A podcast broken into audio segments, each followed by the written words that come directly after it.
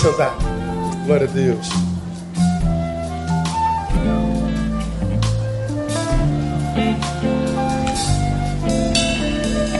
Eu vou, eu vou começar um sermão hoje, que eu acho que eu não vou acabar hoje. Gostaria, mas hoje é dia de ceia, não vai dar. E essa palavra que a gente vai ministrar hoje vem a partir de uma matéria que eu li ah, nesses dias e li bastante, que mostra ah, os malefícios da ociosidade na vida do ser humano. Esse estudo aí, ó. Não é de agora não, tá? De, de 2016. Mas fazendo algumas pesquisas, cheguei a ele. Estudo mostra o quanto é difícil ficar sem fazer nada. É um teste que deveriam permanecer sentados, sozinhos, acordados, por até 15 minutos só. Participantes escolheram receber choques elétricos para se distrair. Sobe aí, sobe, vou ler um, um, texto, um trechozinho. Aí. Uh, realizar qualquer ação, mesmo desagradável, é preferível a ficar sem fazer nada. Isso não é um, um, uma palavra jogada ao vento, é uma pesquisa feita, né? e diz que essa é, o, é a principal conclusão de 11 experimentos compilados em um artigo publicado na quinta-feira. tal. A maioria das pessoas considerou desagradável ficar sozinha e sem nenhum entretenimento por períodos de 6 a 15 minutos. Dois terços dos homens e um quarto das mulheres julgaram o exercício tão insuportável, olha só, que preferiram ficar, aplicar leves choques elétricos em si mesmos para se distrair. Em um caso, um homem apertou o botão que liberava o choque 190 vezes. Sobe um pouquinho. Ah, quem fez a pesquisa? Timothy Wilson, David Reinhardt, Eric Tal, Daniel Tal, Nicole Tal, Jerry Tal. Instituição, Universidade Harvard, e Universidade de Virgínia, nos Estados Unidos. Sobe um pouquinho mais. Ah, para que a, a, a pesquisa tivesse um pouco mais de credibilidade, eles resolveram convocar um outro grupo de gente. O primeiro já revelou que está aqui, mas eles queriam um, um, um balizamento maior. Convidaram outro grupo. Para ter certeza de que o resultado não se aplicava apenas em universidades, os cientistas recrutaram voluntários de 18 a 77 anos em uma feira e uma igreja. Eles repetiram o experimento nas, nas casas das pessoas, não mais na universidade, e os relatos foram iguais. Com isso, os pesquisadores concluíram que, independente da idade, nível econômico, titularidade, frequência de uso de celular e de mídias sociais, as pessoas não gostam de ficar sozinhas com seus pensamentos. Ah, choque para se distrair. Mas seria tão desagradável a ponto das pessoas preferirem uma experiência negativa a não fazer nada? Em um estudo seguinte, os participantes tinham a opção de ficar sentados sem distrações ou aplicar choques elétricos em si mesmo. É, eles davam uma maquinazinha, aí você apertava e ganhava um choquezinho. Né? Só aquela besteirinha. Né? Ah, então, surpreendentemente, para os cientistas, 67% dos homens, 25% das mulheres aplicaram o choque pelo menos uma vez durante o teste. Antes do experimento, em uma conversa com os cientistas, a maioria dos participantes tinha afirmado que pagaria para não receber os choques, mas mudou de ideia diante do tédio. Está aí. Ficar sem fazer nada é uma desgraça. O ócio é uma desgraça. O que é o ócio? É, é uma vida desconectada de qualquer projeto que não seu. O ócio toma aquela pessoa que, na vida, olha para a vida e com esta não tem envolvimento nenhum, senão com o que diz respeito a si mesmo. Não está envolvido com projeto nenhum, a não ser o seu. Só isso. É aquele camarada que se retirou para si, aquele que só pensa em si, aquele que, se tem algum projeto na vida, tem para si. É esse que é tomado pelo ócio. Porque quem vive para si, como já falei aqui, perde a razão de viver, porque você não tem em si tudo que precisa para viver plenitude. A gente precisa de conexões. Ninguém sozinho consegue qualidade de vida. Bom, isso vocês já são doutores. Tenho citado aqui nos últimos anos, Gênesis é uma questão genética, né? que não é bom que o homem o quê? esteja só. Isso é, isso é óbvio lulante, eu não preciso falar nisso. Portanto, o ócio é uma das é, maiores, um dos maiores desqualificadores da existência humana.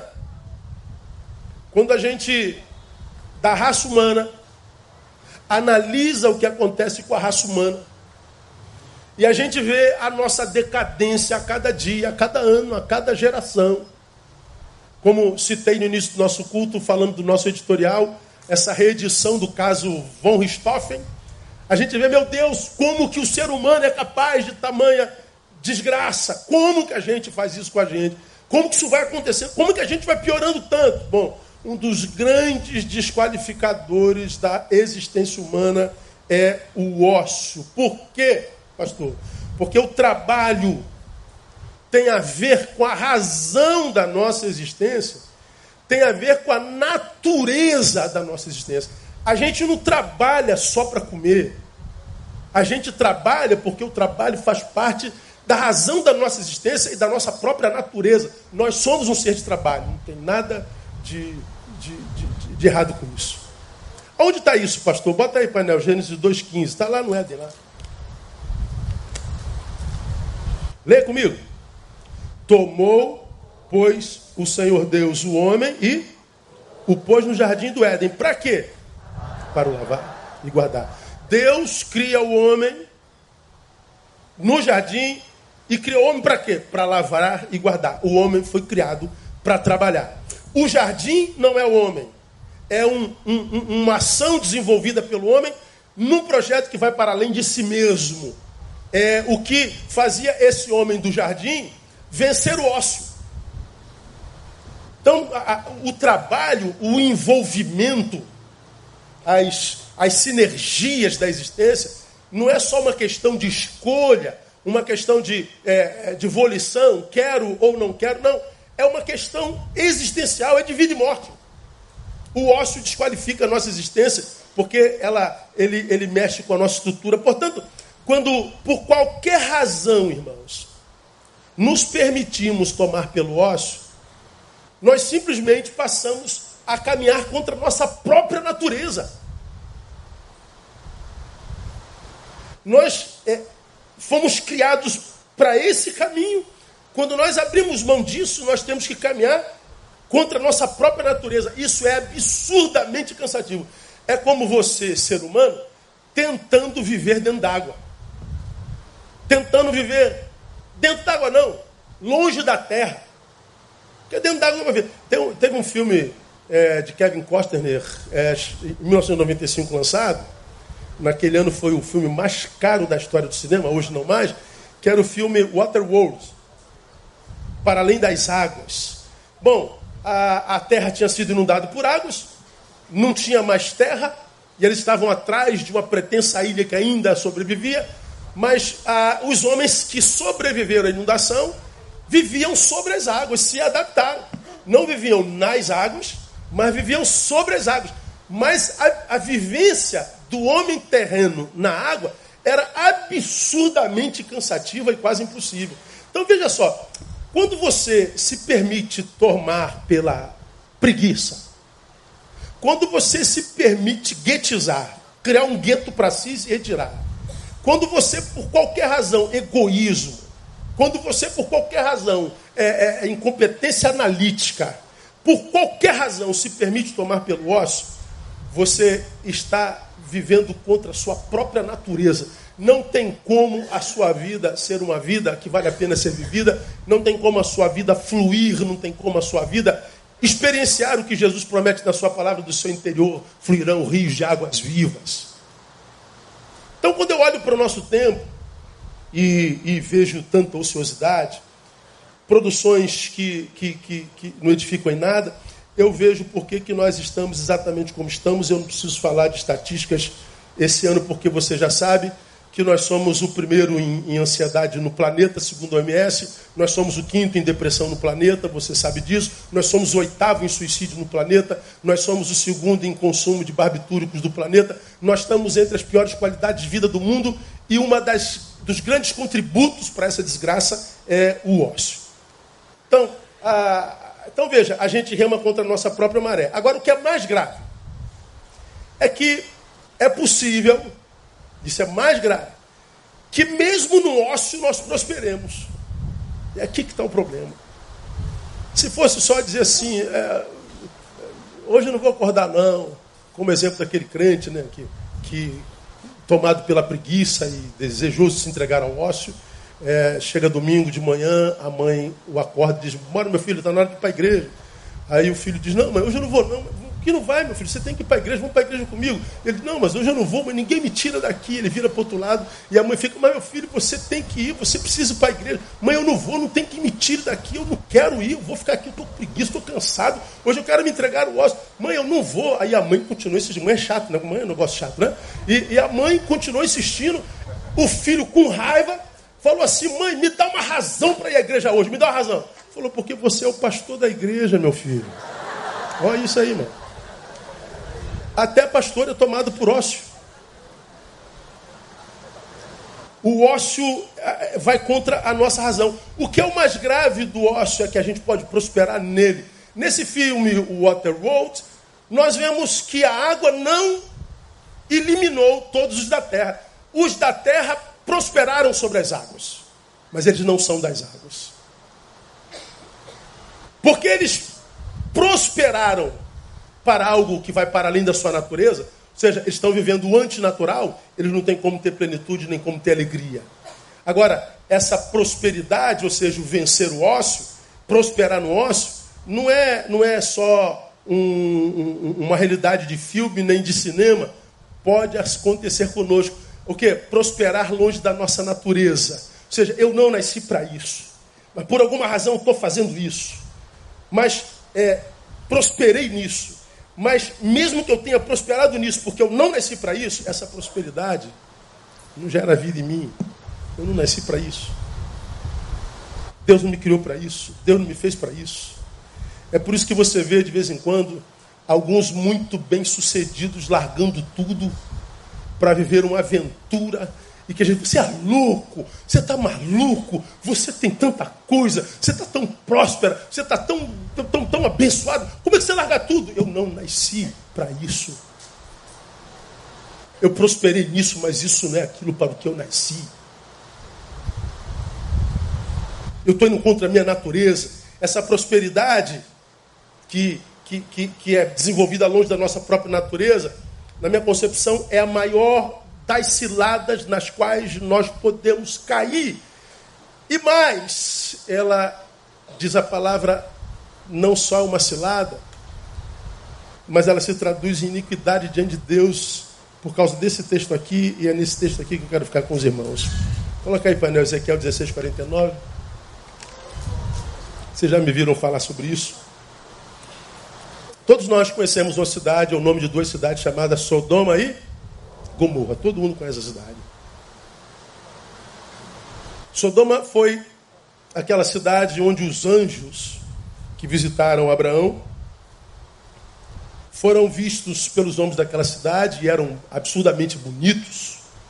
E os homens daquela cidade foram até a casa de, de, de, de, de Ló para possuírem aqueles homens. Eles queriam fazer sexo com aqueles homens. Eles queriam estuprar aqueles homens.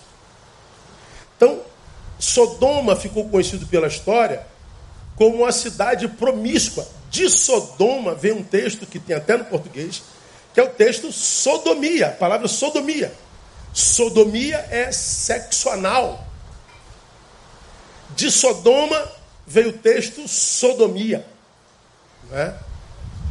E a gente imagina que Sodoma e Gomorra foram destruídos por causa da sua promiscuidade sexual. Esse texto diz que não. Acho que qualquer crente sabe disso. Esse texto diz assim: Eis que esta foi a iniquidade de Sodoma, tua irmã. Soberba, fartura de pão, leia comigo o resto. E próspera o quê? Ociosidade, diga próspera ociosidade. Teve ela e suas filhas, mas nunca fortaleceu a mão do pobre e do necessitado. Essa, essa, essa frasezinha, irmão, próspera ociosidade, me tocou nesse mês. Ora, Senhor, se eu, se eu estou tomado pelo ócio, como é que eu posso ser próspero? Se eu não estou trabalhando, como é que eu posso ter prosperidade? Se eu não estou produzindo, se eu não estou plantando, como é que eu posso colher? Há uma incongruência entre prosperidade e ociosidade. Congruência há entre trabalho e prosperidade. Mas entre ociosidade e prosperidade, não. Bom, o Senhor está dizendo que Sodoma foi destruída por causa da sua iniquidade, e a sua iniquidade foi essa fartura de pão, essa próspera ociosidade. Sodoma era uma cidade marcada por ociosidade, essa ociosidade é marcada na vida de homens que tinham tempo para pensar numa sexualidade promíscua, promíscua, à luz do texto lá, não é? E, e, e, e tinham tempo de deixar trabalho para pensar nisso. Ora, por que, que tinham tempo para deixar trabalho para ir atrás do anjo? Porque eles já estavam prósperos por alguma razão. Mas eles eram inúteis. Então Sodoma seria uma inútil que aos olhos do capitalismo selvagem deu certo. Prosperociosidade. Faz nada para ninguém. É inútil. Mas come. Está suprido. Tem visibilidade. Mas se morre e não faz falta a ninguém, a não ser a mãe e o pai, provavelmente. É gente que tem, mas não é. É inútil. É a inútil que deu certo, a inútil que se deu bem, só que não. Depende da visão que se tem do que é se dar bem e do que dá certo. Por que, que aos olhos do capitalismo, como eu estou dizendo aqui, deu certo? Porque ela teve prosperidade. Porque para os valores desse mundo eu valho por quanto eu tenho. Se eu tenho, eu venci. Eu sou próspero. Se eu não tenho, eu sou derrotado. Só que aos olhos de Deus, não. Por quê? Porque à luz do texto, o sucesso, a fartura, a prosperidade de Sodoma não foram adquiridos com os métodos de Deus. Porque você prosperou sendo tomada pela ociosidade, saiba que a sua prosperidade não é obra da minha mão. E eu não te julgo por causa da tua prosperidade. Eu julgo por causa da forma como você a conseguiu. Porque eu vejo que você é inútil. Aí, vamos trabalhar a autoanálise hoje, irmão? Se o Senhor baixasse aqui hoje e perguntasse para cada um de nós: Você é útil ao quê? A quem? Filho meu, quem hoje depende da tua existência? Quem hoje é abençoado por ti? Que resposta você daria ao Senhor? Nós crentes deformamos o Evangelho e achamos que o abençoado por Deus é aquele que tem. É a mesma visão do capitalismo. Se eu sair de um carro velho para um carro novo, Deus me abençoou. Se eu sair de uma casa pequena para uma casa grande, Deus me abençoou. Se eu sair de, de uma qualidade de roupa para aquela qualidade de roupa, Deus me abençoou. Se a, a, a, eu consigo construir angariar, Deus me abençoou. Ora, Sodoma era farta de pão, Sodoma era tomado por soberba, porque a, a visão dos outros sobre ela era superior àquela eh, de fato eh, merecia ela tinha prosperidade, mas o Senhor está dizendo: essa prosperidade não é da minha mão. Você é uma inútil. E pela sua inutilidade você será julgada. Ah, veja, irmão, que o sucesso para uns, dependendo do método, é uma iniquidade para Deus. Eu tenho dito a Deus, irmãos, para nós esse ano: Deus, nós não queremos dar certo. Nós queremos o que é certo e para a glória do teu nome. Eu tenho pedido para mim não o que dá certo, eu tenho pedido para Deus o que é certo. Eu tenho pedido a Deus não a graça de ter mais ou menos, de aparecer mais ou menos, mas a graça de continuar sendo útil, de saber que a minha existência na existência de alguém a faz ascender, de saber que a minha existência na existência de alguma coisa a faz tornar-se abençoadora, de saber que a minha, que a nossa existência é uma existência que não precisa de reconhecimento, mas uma existência que, que se afasta é, é uma existência que da qual se sente falta. Vamos imaginar que você deixasse de existir hoje. Quem sentiria a sua falta? Quem perderia o quê? Pois bem, é dessa ociosidade que eu estou falando. Eu não estou da ociosidade, não estou falando da ociosidade de não fazer nada. Pastor, eu trabalho de sol a sol, de 5 às 23 horas. O senhor está me chamando de ocioso? Não. Você é um baita de um trabalhador.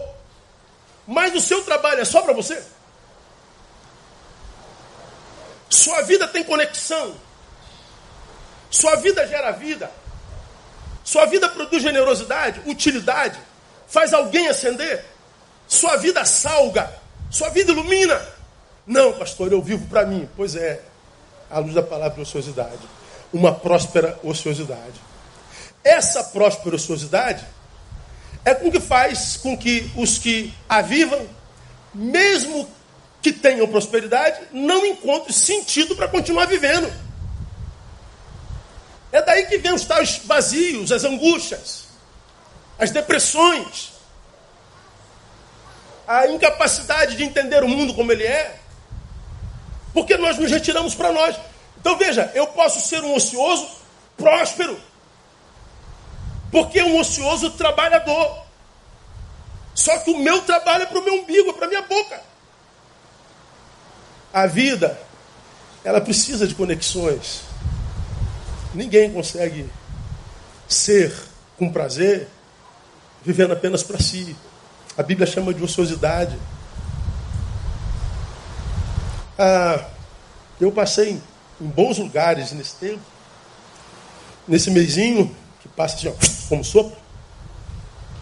E houveram alguns lugares que eu botei a cadeira assim na beira do mar, e no mar onde só estava eu e mais ninguém. Três meninos para dentro de casa, para outro lado, e eu lá sozinho olhando a beleza do Criador e dizendo, Deus, que privilégio poder contemplar isso na paz desse momento. Mas chega um momento que, como essa, essa, essa pesquisa, aquela paz, aquela beleza, aquilo tudo que a gente anseia quando está muito cansado, se torna um enfado. A gente aprende que o não fazer nada Cansa ou não?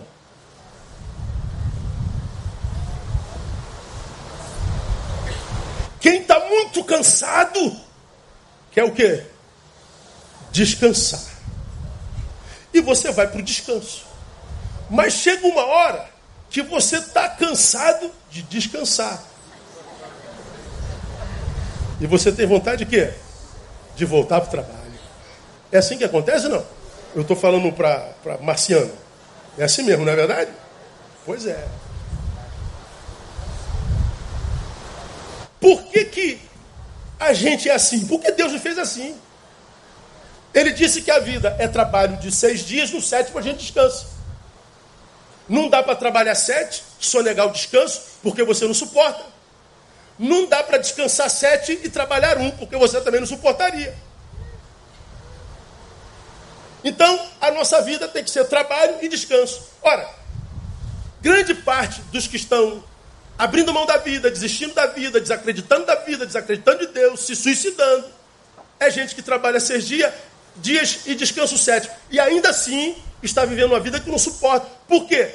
Porque é, o trabalho vai para além dos seis dias, vai para além do ganhar dinheiro, vai para além do, do, do suprir necessidade entra nas conexões, entra na utilidade. O texto me dá base para dizer que eu posso ser o maior trabalhador do mundo e ainda assim ser ocioso. Por quê? Porque eu fui tomado por soberba, tive fartura de pão, mas não me é, fortaleci a mão do pobre e do necessitado. Ou seja, eu não estabeleci conexões de vida. Eu me tornei numa fábrica de gadinho. Eu me tornei numa fábrica de trabalho. No workaholic, com prazer mas eu não fiz conexões de utilidade. Morre quem está descansado sem trabalho, morre quem trabalha, e ambos pela mesma razão, porque não vive conexões. Cuidado com o osso, minha igreja. Portanto, o conselho para nós nessa manhã: evite a qualquer qualquer custo a ociosidade nesse ano. Não se permita ser tomado pela preguiça, como a do, do, do pastor, filho, acorda, você tem que ir para a igreja. Tem que ir, vai, pastor. Eu não estou com vontade, vai sem vontade. Você tem que fazer conexão. Tem uma razão pela qual você nasceu. Deus não te criou te jogou na terra disse, se vira, mané. Não. Deus tem um plano para cada criatura. Você não é filho de chocadeira, você não é obra do acaso. Há uma razão pela qual você nasceu. Glória a Deus, amado. Me ajuda, Catuca. Alguém fala assim, cara, tem uma razão pela qual você nasceu. Diga aí.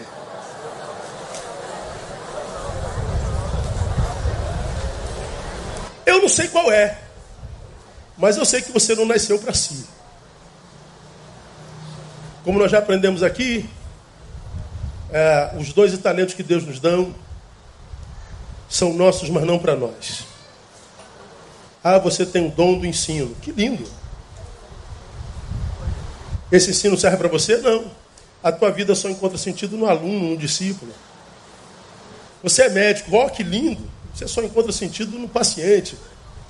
Você é pastor, maravilhoso, só encontra sentido na ovelha. A gente só, só encontra sentido no outro. O meu dom é meu, mas não é para mim. O meu talento é meu, mas não é para mim. Esse meu dom é para achar você. O teu dom é para me achar. Você dá sentido à minha vida, a minha vida dá sentido à sua. Então, quando por alguma razão a gente escolhe se, se, se, se, se eximir da relação e das conexões, a gente está remando contra a maré. Não tem como ser feliz, não, irmão. Eu digo isso porque estou nisso há 30 anos lidando com gente. Eu encontro o rico infeliz, eu encontro o pobre infeliz, encontro o cara que tem 10 empresas infeliz, trabalha de, de, de 8 às 8 e é infeliz, encontro aquele que está desempregado, é infeliz, encontro que tem dinheiro infeliz, o que não tem um centavo infeliz. E a gente diz, meu Deus, esse aqui que não tem um centavo diz que é infeliz porque não tem um centavo. Aquele lá tem um bilhão de centavos e está infeliz por quê? Então não basta ter o dinheiro para aquele lá ser pleno. O que, o que traz sentido à vida são nossas conexões. Somos sal. Como você já aprendeu, sal só encontra sentido quando cola na carne e transforma a carne na melhor carne que a carne pode ser. E essa carne, a gente sabe que, que ela é melhor carne que é por causa do sal, e você já aprendeu aqui que quando o sal está na carne e transforma a carne na maior carne, melhor carne que a carne pode ser, quem recebe a glória é a carne, não é o sal. Ninguém pergunta quem foi que salvou essa carne assim ao ponto tão perfeito. Não, o nego come a picanha e diz, oh glória a Deus, que carne boa. Comprou onde essa carne? Não interessa. É o sal, irmão. Então é, essas, essas conexões são necessárias. Agora, por que, que é um problema? Porque a gente olha para o ser humano e fala assim, pastor, eu quero mais é que eles morram. É, eu sei, eu também. A gente olha o ser humano e fala assim, pastor, de ser humano, eu quero a distância. É assim que a gente pensa, não é? Tá louco. O ser humano é amedrontador, a gente tem medo. A gente sabe do nosso índice de maldade, a gente sabe do mal que o outro pode fazer a gente. A gente sabe quanto a gente pode se machucar nessas, nessas conexões, nessas relações. Então, por, por autopreservação, a gente se afasta. Ora, eu também tenho vontade de fazer isso o tempo inteiro. Pastor, você tem vontade de sumir? Eu? Meu Deus do céu, só tenho vontade de sumir, irmão. Eu não tenho vontade de aparecer, de ficar. Eu apareço porque não tem jeito. Agora, Neil, se entrega a sua vontade. Você não me via nunca mais na sua vida. Agora, eu não posso me entregar às minhas vontades. Eu não posso me entregar a todos os meus desejos. Vou falar sobre isso logo mais. O tudo te darei. Esse tudo não existe. Isso é uma mentira. Nenhum ser humano pode ter tudo, ser tudo, fazer tudo. Tudo. Isso não existe. Quais implicações disso? Vou falar logo mais. Não é? Então, não se entregue à ociosidade. E eu estou falando de ócio, não de descanso. Okay? São duas coisas diferentes. O descanso absurdamente necessário e o ócio absurdamente mortal. Por quê? Porque o ócio anula o potencial do indivíduo. Anula. Meu potencial está todo aqui. Eu sou o professor. Cadê o aluno? O que, que eu faço com esse saber todo? Para onde eu mando isso tudo que a vida Deus me deu? Não, mas alunos podem me ferir, podem me bater. É verdade. Mas o que você vai fazer com isso tudo? Você vai morrer empanturrado. Potencial não desenvolvido. Você já ouviu falar sobre isso aqui? Que angústia é essa, pastor? Potencial não desenvolvido. Você podia estar abençoando um milhão de gente, mas você está retirado para si. É inútil. Potencial não desenvolvido, portanto, gera a pior das angústias. Qual, pastor? A falta de inspiração para viver. Falta de inspiração para viver. Não é só quem é professor e não pode ensinar. É você que tem, exemplo, graduação, pós-graduação, tem mestrado e tem doutorado. Mas não conseguiu emprego no Rio, no Brasil, porque o seu currículo é bom demais. Você foi para a América lavar banheiro. Você está lavando banheiro, dando graças a Deus porque está comendo. Mas quando você volta para casa, você diz: Meu Deus, eu sou pós-doutor e estou lavando banheiro. E esse potencial todo, esse saber todo, você não está amaldiçoando o, o, o vaso que lava.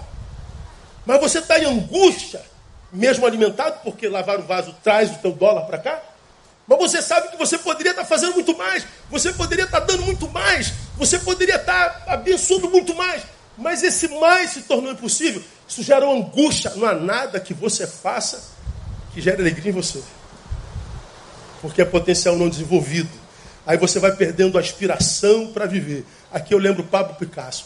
Pablo Picasso foi quem disse: inspiração existe, mas ela precisa encontrar você trabalhando. É trabalhando que a inspiração vem. É quando a gente está em movimento, quando a gente está com a mão na massa. Você está com a mão na massa, a inspiração baixa. Ela desce. Meu Deus, tive uma ideia. Meu Deus, vou fazer isso. Novos projetos, novos sonhos. Quando você está trabalhando, quando você está em estado de ociosidade parado, o que vem é mau pensamento. Você pensa na sua miséria, na sua desgraça, na sua tristeza, na sua dor, no seu pecado, nas portas fechadas, nas trairagens. A inspiração existe, mas ela precisa encontrar a gente trabalhando. No ócio temporário a gente descansa, mas é no trabalho que a gente encontra inspiração. Eu vou terminar citando Aristóteles: o prazer no trabalho é o que aperfeiçoa a obra. À medida que eu vou trabalhando, a obra que eu sou das mãos de Deus, ela vai se aperfeiçoando. À medida que eu trabalho, eu vou melhorando. De onde nascem os especialistas? como eles aparecem. Porque eles repetem, repetem, repetem, repetem, repetem, repetem, repetem. Estava numa, numa prainha por aí, aí no lugar onde eu estava tinha aqueles pedal, como é que é o nome? Stand-up. Stand-up pedal, é isso mesmo? É. Falei, vou andar nesse negócio. Dessa largura. Olha, isso aqui não tem como dobrar, afundar, não tem jeito dessa largura. E cadê que eu subia naquele negócio, irmão? Cadê que eu ficava em pé naquele negócio? E subia, caía, subia, caía. Subia. Jesus, eu sou burro demais, eu sou. Pelo amor de Deus. Aí passava a garotinha de 4 anos. Passava o velho de 90. Falei, pô, não é possível, cara.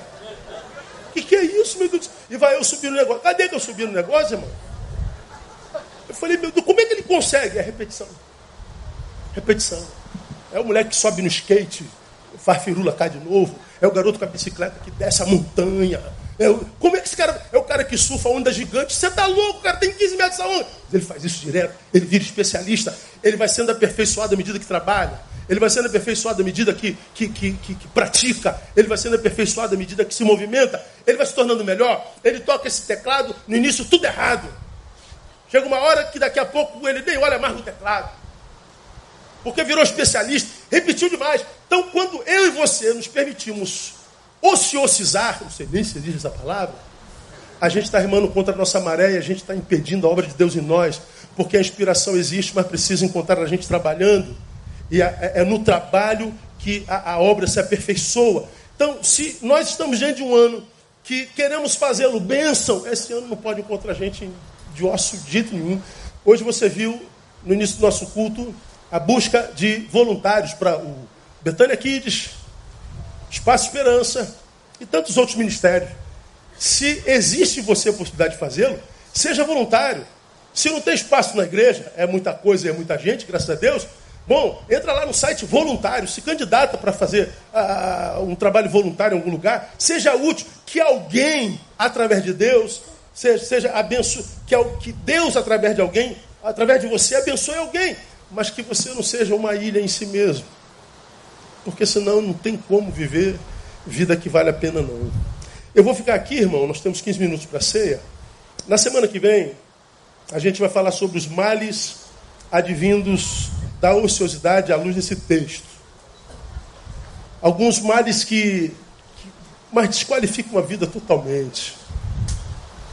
Não tem jeito, se você é tomado por isso, tem que abrir um Instagram mesmo, tirar foto para botar lá, para fingir que é feliz mesmo. Agora, se você é daqueles, irmão, que não se conforme ser uma foto curtida por outra, mas deseja ser alguém que nem de foto precisa para se sentir pleno, se você pretende ser alguém que vai para além da imagem, ou seja, alguém que não precisa da, da, da, do reconhecimento alheio para ter orgulho de si mesmo, é, você não pode ser tomado pela ociosidade.